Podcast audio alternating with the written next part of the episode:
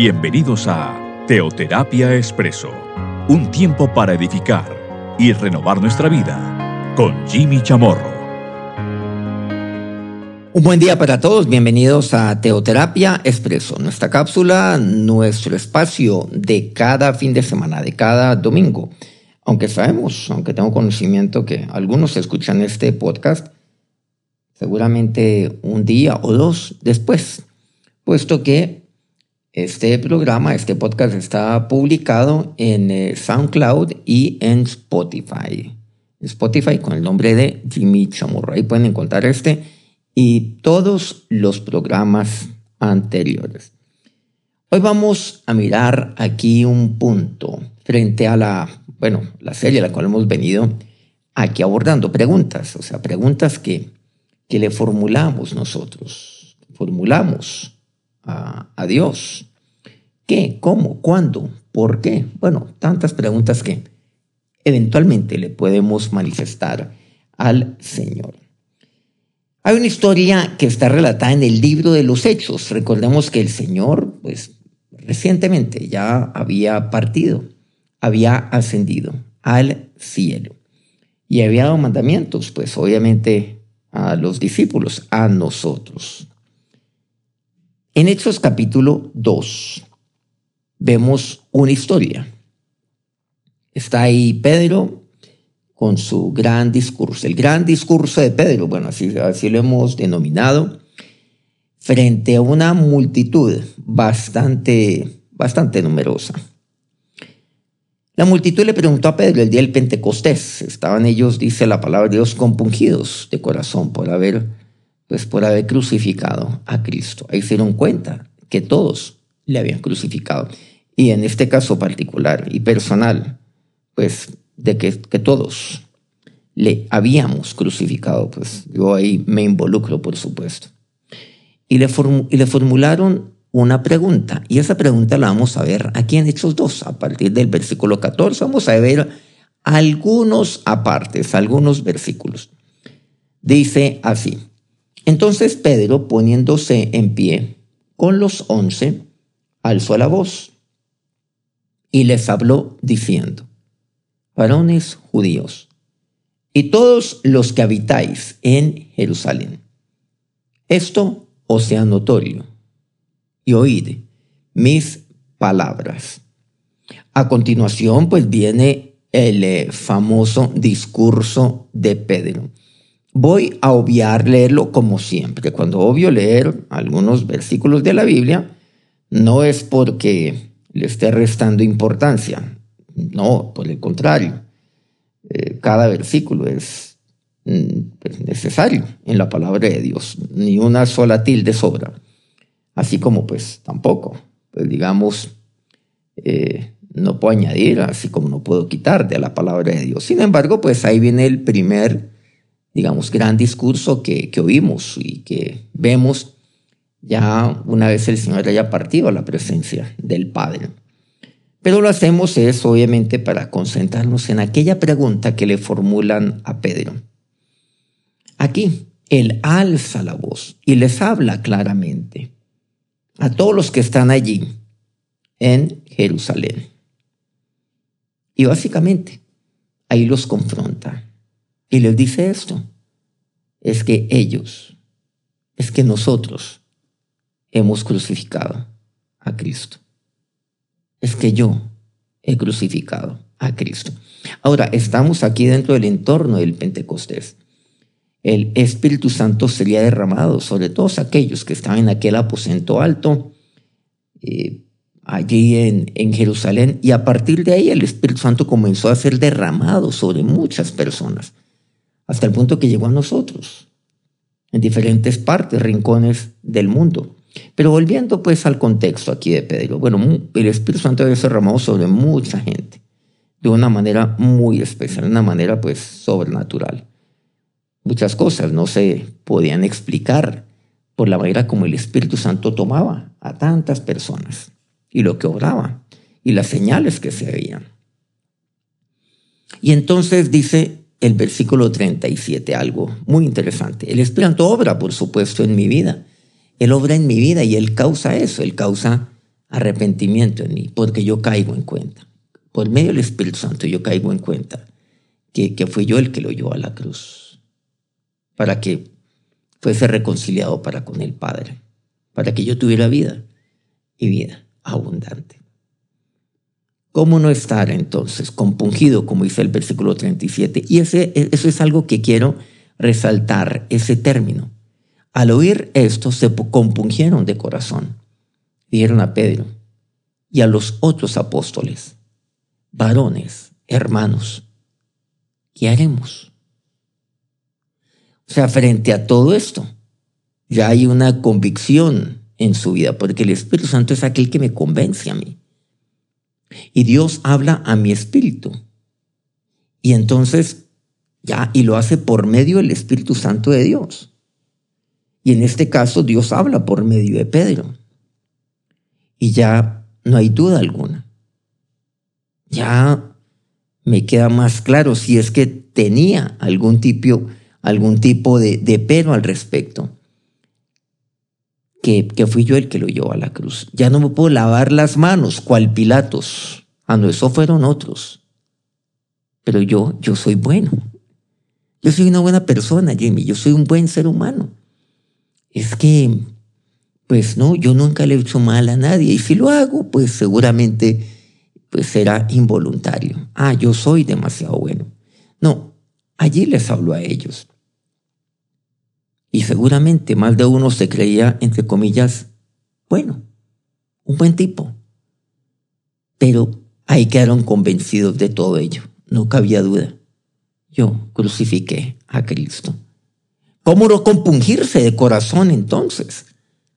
¿Cómo no estar allí, compungido, callado? Estaban compungidos de corazón. Estaban allí conmovidos, pero saben algo interesante, de corazón, eso movió el corazón. Hay cosas que a uno le mueven el corazón, pero en este caso, las cosas de Dios mueven mi corazón. Y, estamos viendo aquí que, que el corazón entonces allí en el corazón, donde se toman las decisiones, por cierto, donde se filtra todo. estaban ellos compungidos de corazón. Y entonces le preguntan a Pedro, a los otros que estaban allí, apóstoles, ¿qué haremos? ¿Qué podemos hacer frente a ello? Sí, yo puedo tener conocimiento del Señor. Es más, yo puedo tener conocimiento que Él fue crucificado. Pero ahora viene algo interesante. Ahora no solamente tengo este conocimiento, sino que tengo la convicción, la convicción que yo fui el que lo llevó allá. ¿Usted tiene esa convicción? Hay mucha gente que dice, pero es que yo creo en Dios, Jimmy. Yo creo en Él. A mi estilo, por supuesto. A mi manera. No, Jimmy, yo tengo temor de Dios. Yo sé que por encima de Dios no hay nadie. Y, y sí, y hay cosas las cuales yo le pido a Dios aquí y allá. Y hay gente que hoy en día, pues muchísima gente, millones de personas, utiliza el nombre de Dios para, para sus mensajes, para, y me refiero a gente del mundo, ¿no? También, para sus publicaciones en redes sociales, para sus, eh, sus alocuciones también. Sí, para sus discursos lo mencionan. Y eso suena muy bien. Pero solamente por medio del Espíritu Santo es que yo puedo estar convencido que fui yo el que lo hice. Que por mí es que Cristo fue a la cruz. Que yo fui el que lo llevó a la cruz a Él. Que yo estaba allí en medio de esa multitud que crucificó al Señor. Cuando Él estaba siendo ahí siendo llevado a la cruz, siendo llevado a aquel monte, cargando su cruz y después puesto en la cruz. Si yo fui el que clamó, el que exigió que fuera él el que fuera crucificado. Y aquí viene la convicción. Pero luego de la convicción de que fui yo, no me puedo quedar ahí tampoco. O sea, no me puedo quedar estando compungido. Eso es necesario. Y entonces Dios toca el corazón y estaban compungidos de corazón. sino que ya viene la pregunta, ¿qué haremos? ¿Se acuerdan aquella pregunta de, de un hombre llamado Saulo? Ah, en la vía Damasco, cuando tiene encuentro con Jesús, con el Señor, le formuló dos preguntas, Señor, ¿quién eres? Y segundo, ¿qué quieres que haga? O sea, ¿qué voy a hacer? Bueno, eso ya abordamos ese tema, por cierto, de, de Pablo. ¿Qué haré? Y en este caso, ¿qué haremos frente ya el conocimiento que tengo? Y, Pablo y Pedro les compartió ese, ese conocimiento, ¿sí? Fueron, ellos tuvieron conocimiento de lo, que de lo que pasó en la cruz, pero fueron ya convencidos de lo que eso significaba, que era necesario que Él fuera a la cruz por mí. Y entonces viene la pregunta, ¿qué haremos? Esa pregunta es clave. Miren que fue una pregunta, pues, eh, necesaria, muy necesaria. ¿Qué haremos? Una pregunta que sale del, corazón compungido. Una pregunta inocente. Ah, es que ellos apenas dieron cuenta, pues, mí. No, no, no, no, no, no sabían aquellos que oyeron. Y Pedro ahí les habla a una multitud muy grande. Pero que les dice en el versículo 38, arrepentíos y bautícese cada uno de vosotros en el nombre de Jesucristo para perdón de pecados y recibiréis el don del Espíritu Santo. Miren que Pablo, o mejor Pedro, a veces lo confundo, ¿no? Pedro les estaba hablando lleno del Espíritu Santo. Pedro ya estaba lleno del Espíritu Santo allí. El Espíritu Santo había venido sobre él, había venido sobre los otros apóstoles y sobre otras personas. Y ahora sería derramado el Espíritu Santo sobre muchos más todavía. Pero miren que eso es lo que hace el Espíritu Santo de Dios. El Espíritu Santo comienza a obrar, a llevar ese mensaje por medio de mi vida, cual Pedro, a otros. Y comienza a actuar, y comienza a actuar en cada, uno, en cada una de las vidas. Y él habla al espíritu de esta persona, al espíritu de otra persona, porque están siendo aquí, ellos están siendo receptivos al mensaje de Pedro, que no es otra cosa que el mensaje del Señor. Y obra en sus vidas. ¿Qué haremos? Dice, arrepentidos. Primero arrepiéntanse. Y se arrepintieron y se arrepintieron de corazón y bautícese cada uno. El bautismo involucra identidad con Cristo. Yo me identifico con Él. Identifíquese con Jesús. Y ahora dice para perdón de los pecados. Bautícese cada uno en el nombre de Jesús para perdón de pecados. Arrepiéntanse. Arrepiéntanse, pidan perdón. Y ahora prepárense para recibir el don del Espíritu Santo de Dios. Eso es lo que ustedes tienen que hacer. Ahora, también ustedes van a recibir, sí, van a recibir sobre sus vidas el Espíritu Santo de Dios. Van a recibir a Cristo y van a recibir el Espíritu Santo de Dios, que es tan importante en mi vida. Es muy importante en mi vida. Es más, es necesario, es indispensable en mi vida, para una vida de poder, es necesario en mi vida para experimentar amor, gozo, paz, paciencia y todo el fruto del Espíritu del cual me habla el apóstol Pablo. Y luego dice el versículo 39, porque para vosotros es la promesa y para vuestros hijos y para todos los que están lejos, por cuantos el Señor, nuestro Dios, llamare. Porque para vosotros es la promesa. ¿De qué les está hablando aquí entonces Pedro? De la promesa de Dios. Ustedes van a recibir esa promesa. Usted tiene una promesa, pero ahí está la promesa. Ahora la van a recibir. Sí, no es necesario tener, no es, suficiente tener conocimiento de la promesa. No es suficiente. Entonces, saber, saber obviamente que allí está la promesa, sino que la promesa, la promesa ya finalmente sería para mí. Pero para que ustedes hagan a la promesa de Dios, tienen que arrepentirse, tienen que identificarse con Cristo, bautizarse en el nombre del Señor para perdón de pecados y ustedes ahí recibirán el don del Espíritu Santo. Van a recibir la promesa de Dios porque para vosotros es la promesa y para vuestros hijos y para todos los que están lejos, dice. Miren qué interesante. ¿A qué se está refiriendo aquí para todos los que están lejos? Se está refiriendo, pues, ¿a quién? Lejos Lejos dice los que todos los que están lejos de dónde? Pues de Jerusalén. ¿Recuerdan aquella promesa? Aquella, o más que promesa, aquel mandamiento de Dios. Y me seréis testigos en Jerusalén. Ah, ¿y dónde estaban? Preguntó. Entonces estaban en Jerusalén, claro que sí. Pero Hechos 1.8 me dice Judea, Samaria y hasta lo último la tierra. Y para mí, lo último de la tierra, pues involucra todo aquello que está bien lejos. ¿Y saben a qué se está refiriendo aquí Pedro? Y para todos los que están lejos, pues para usted, para mí, porque bastante lejos ya estamos de Jerusalén. Muy lejos estamos de Jerusalén. Bueno, en ese momento no existía.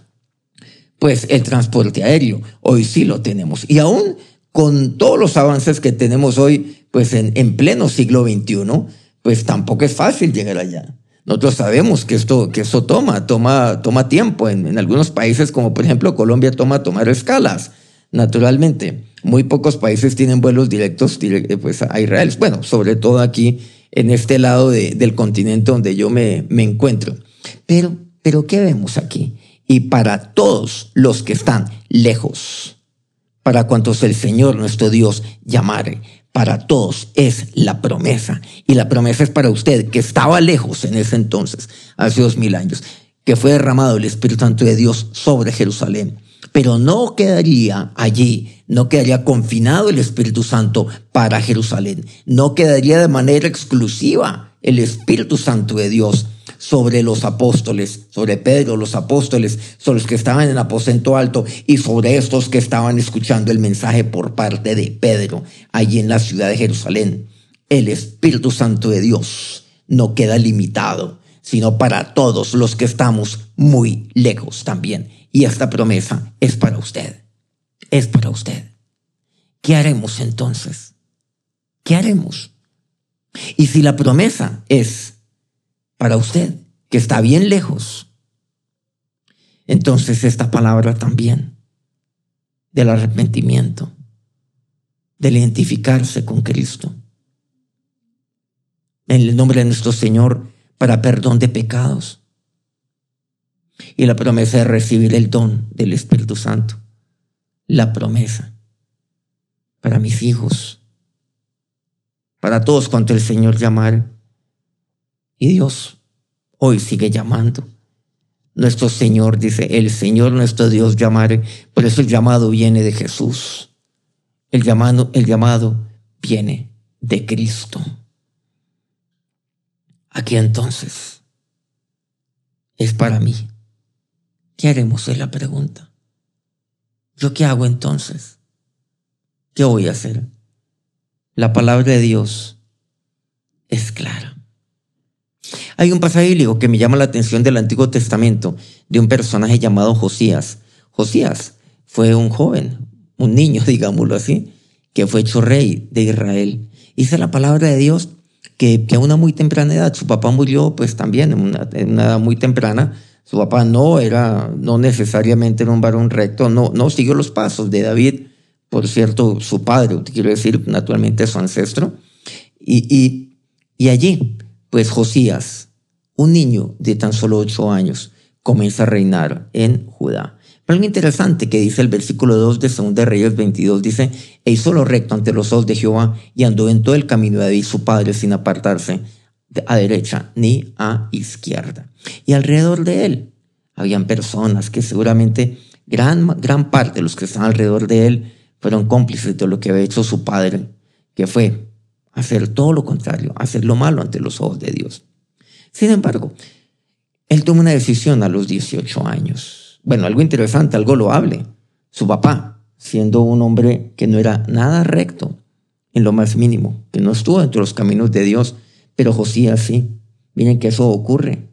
Usted no puede, no puede uno justificarse en, sus ancestros, en los líderes que tuvo para decir, no, es que yo, pues, salí así porque, pues, imagínese, yo a quien tuve el libro espiritual en mi vida, quién fue mi papá, por cierto. Entonces yo por eso salí así. Miren que Dios obra, Dios obra también sobrenaturalmente, como lo hizo sobre Josías. A los 18 años, aquí quiero acortar un poco la historia, dice el versículo 14, que él envió a, pues, a unos personajes. Envió al sacerdote Ilfías, dice, y a otros personajes, dice el versículo 14 de 2 Reyes 22, a una mujer de Dios llamada Ulda. Ulda, dice así. Y fueron para consultarle a Dios. acerca, pues, de, de, de, unas, bueno, digamos, de, de, de, la voluntad de Dios para su pueblo y, y, por supuesto, para Josías, frente a algo que había hallado Josías. Versículo 18, ahí está el mensaje por parte de Dios a través de Ulda, la profetisa Ulda, para Josías. Dice el versículo 18. Y se lo dice a quienes Josías había enviado. Y le transmitirían este mensaje al rey. Mas al rey de Judá, dice esta mujer de Judá, que os ha enviado para que preguntaseis a Jehová, diréis así. Has hecho Jehová, el Dios de Israel, por cuanto oíste las palabras del libro y tu corazón se enterneció y te humillaste delante de Jehová, cuando oíste lo, cuando oíste lo que yo he pronunciado contra este lugar y contra sus moradores que vendrán a ser asolados y malditos, y rasgaste tus vestidos y lloraste en mi presencia, también yo he oído, dice Jehová. Por tanto, he aquí yo te recogeré con tus padres, y serás llevado a tu sepulcro en paz, y no verán tus ojos todo el mal que yo traigo sobre este lugar y ellos dije, dieron al rey la respuesta. ¿Saben lo que llama la atención de Josías? Josías tiene un corazón enternecido, como aquel corazón compungido de aquellos que oyeron y que dijeron, ¿qué haremos? Es necesario tener, necesario tener un corazón compungido, necesario siempre tener un corazón enternecido para preguntar, ¿qué haremos? ¿Yo qué voy a hacer?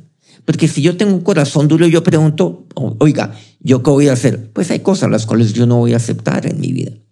Porque de por sí estoy prevenido. Bueno, ¿y yo qué es lo que tengo que hacer? Pues no. Su corazón tiene que estar siempre enternecido. ¿Cuántos hijos de Dios después de 20, 30, 40 años de conocer del Señor, ya habiendo iniciado o habiendo tenido, iniciando su vida cristiana con un corazón enternecido, con un corazón compungido, y así conocieron del Señor. Ahora tiene un corazón duro. Lo han venido endureciendo. Como ha ocurrido en tantos casos que conocemos en la palabra de Dios, como hoy en día también ocurre. Hoy en día también sucede. Un corazón enternecido. Por eso la llenura del Espíritu Santo es, es algo permanente en mi vida. Por lo tanto, mi corazón tiene que estar siempre compungido y enternecido para ser lleno del Espíritu Santo de Dios. Qué maravillosa la promesa de Dios para aquellos que estábamos muy lejos, muy lejos. Pero que esa promesa es para mí, es para usted. Vamos a acercarnos a Dios y vamos a orar.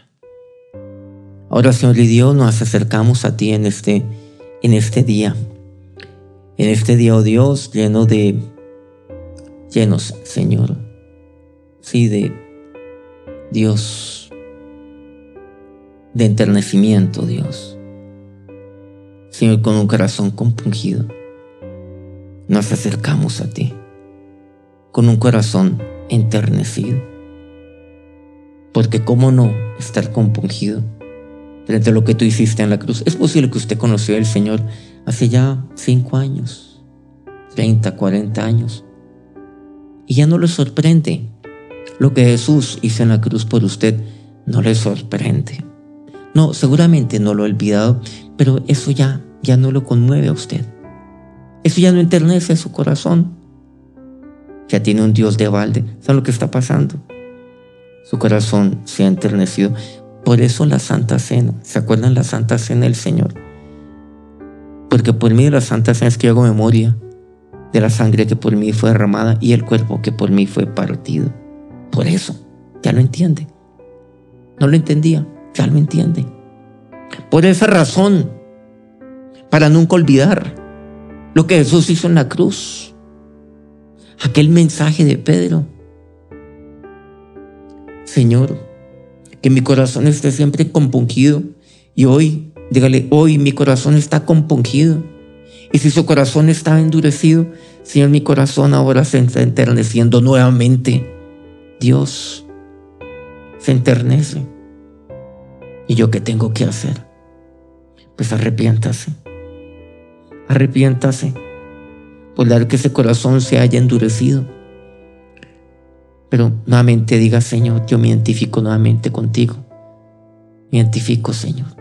Gracias por morir, por derramar tu sangre, partir tu cuerpo. Y me identifico contigo ahí en la cruz. Porque tú fuiste el que murió por mí, Jesús, para que yo viviera. Perdóname, Señor. Y ahora lléname del gozo, del gozo, Señor, de aquel gozo de tu salvación hace cinco, cuarenta años en mi vida, del gozo de tu salvación, de aquella salvación que tú me diste hace ya dos mil años. Gracias, mi Señor. Gracias, mi Dios. Ahora que tu Espíritu Santo sea derramado sobre cada vida en este momento, sobre aquellos que estamos, que estábamos y aún estamos lejos de Jerusalén, donde fue derramado el Espíritu Santo. Pero para mí es esa promesa, Jesús, y para mi descendencia. Y ahora que la bendición de Dios sea sobre todos aquellos cuyo corazón está compungido, cuyo corazón está enternecido. Amén. De verdad quiero decirles que para mí siempre es de mucha alegría dirigirme a ustedes cada ocho días para compartir la palabra de Dios. Por favor, quiero pedirle algo. Si este mensaje le ha llegado por, por ejemplo, por WhatsApp, compártalo también con otros para que de esta manera podamos divulgar más y más precisamente esta que es la palabra de Dios. La palabra, el mensaje que compartió Pedro también. ¿Se acuerdan? Ahí en Hechos 2. Que tengan un feliz, un feliz día, un feliz domingo, si es que lo está escuchando un domingo, o el feliz, o el día el cual usted pues oyó este programa. Que tenga un feliz inicio de semana. Nos encontramos dentro de ocho días. Que Dios lo bendiga.